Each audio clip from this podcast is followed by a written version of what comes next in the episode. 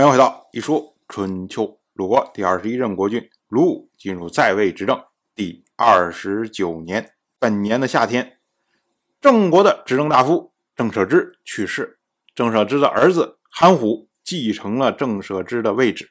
当时呢，正好郑国饥荒，而麦子还没有熟，民众非常的困顿。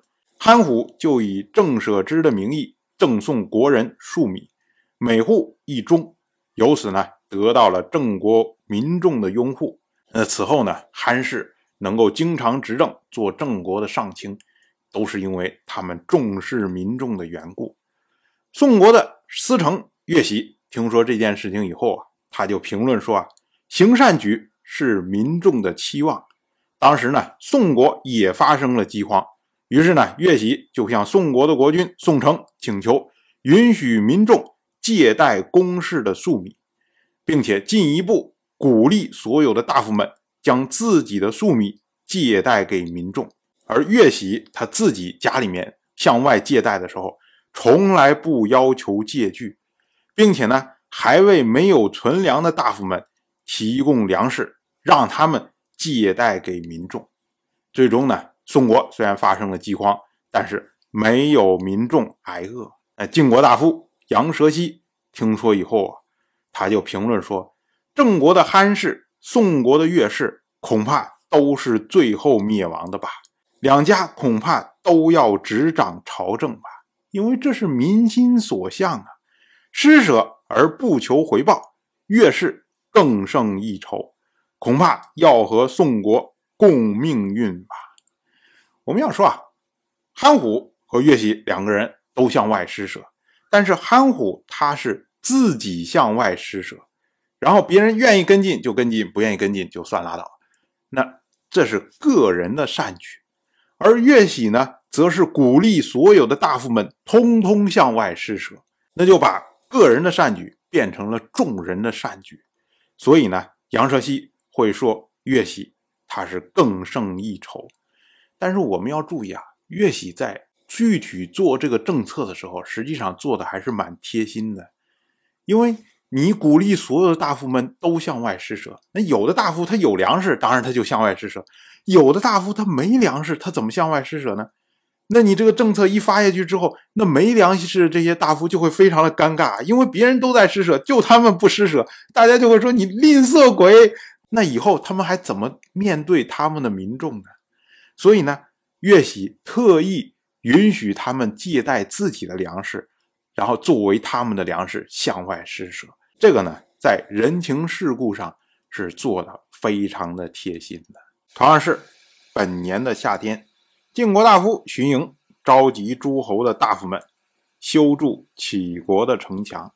我们之前讲过，晋国国君晋彪，他的母亲晋道夫人是齐国人。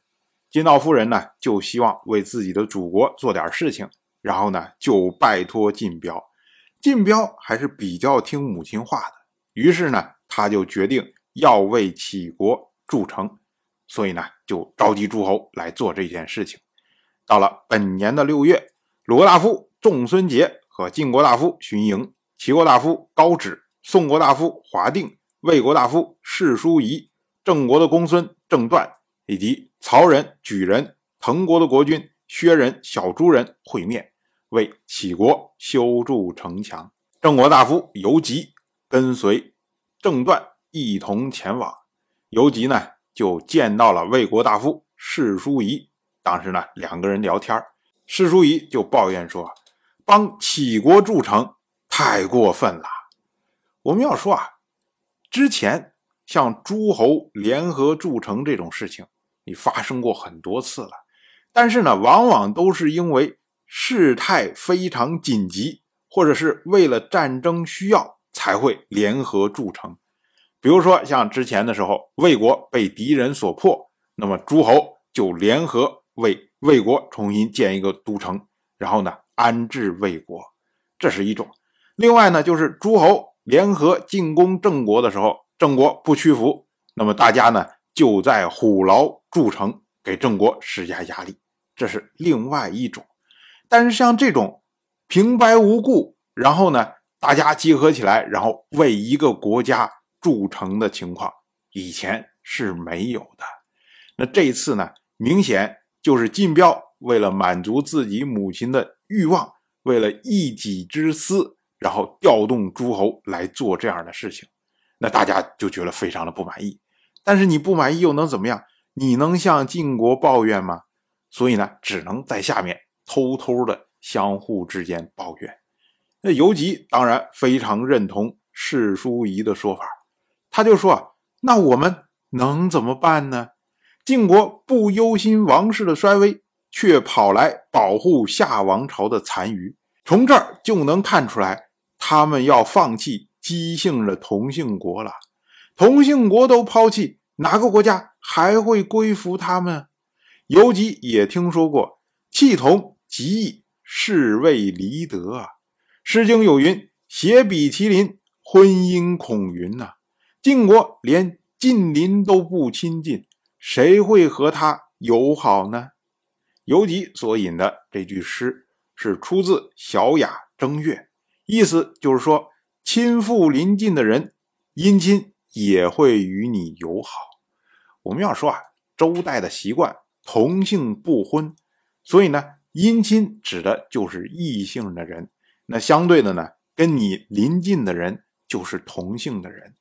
尤其说呢，你看你之所以要为杞国修筑城墙，是为了和你的姻亲国搞好关系。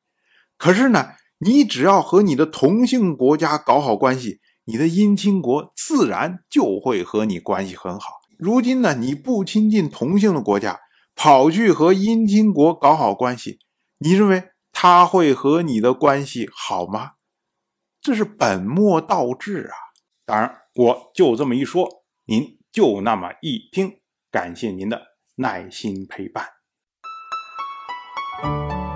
一说春秋的第一本图书《惊泽》已经正式出版，《惊泽》收录了从春秋开篇到郑国国君郑务生去世的春秋故事，加上多篇的番外回声以及年表、人物关系图、春秋经原文等辅助内容，方便大家和音频参照阅读。有兴趣的朋友，快去公众号“一说春秋”看看吧。